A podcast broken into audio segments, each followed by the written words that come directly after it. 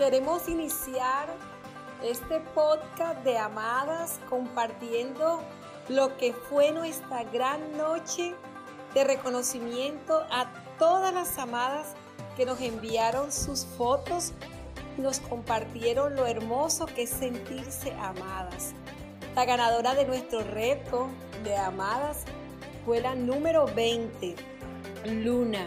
Ella se hizo acreedora de un reconocimiento que con mucho amor el equipo de Amada le ha entregado.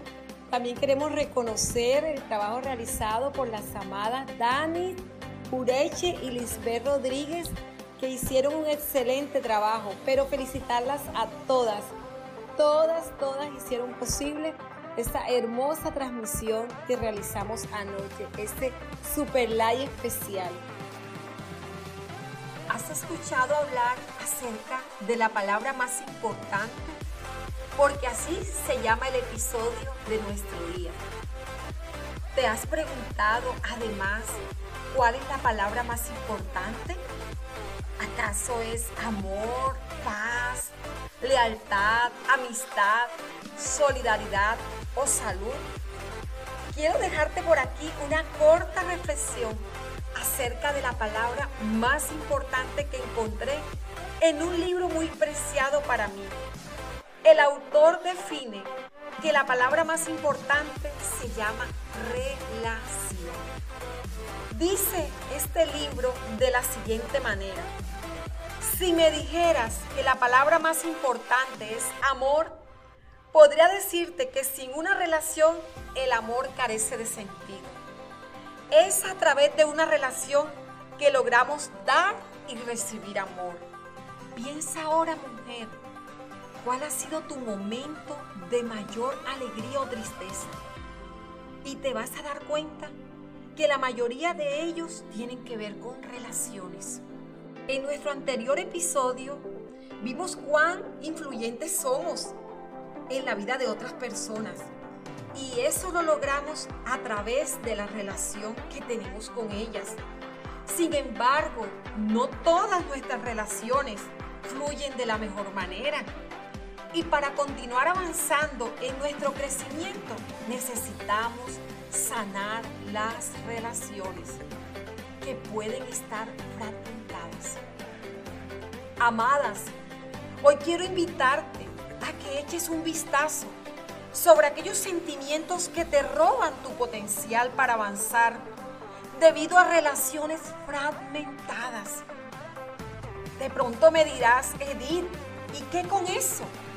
Si me has dicho que debo soltar, que debo avanzar, que debo proyectarme, ¿para qué indagar sobre lo que me enoja?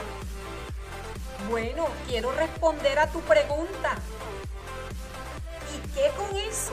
Claro que sí porque las amarguras se llevan en los pensamientos. Ellas crean fortalezas y hacen que sin darnos cuenta, tú y yo perdamos la capacidad de relacionarnos mejor cada día con personas que inclusive conoceremos más adelante y que harán parte de nuestra historia.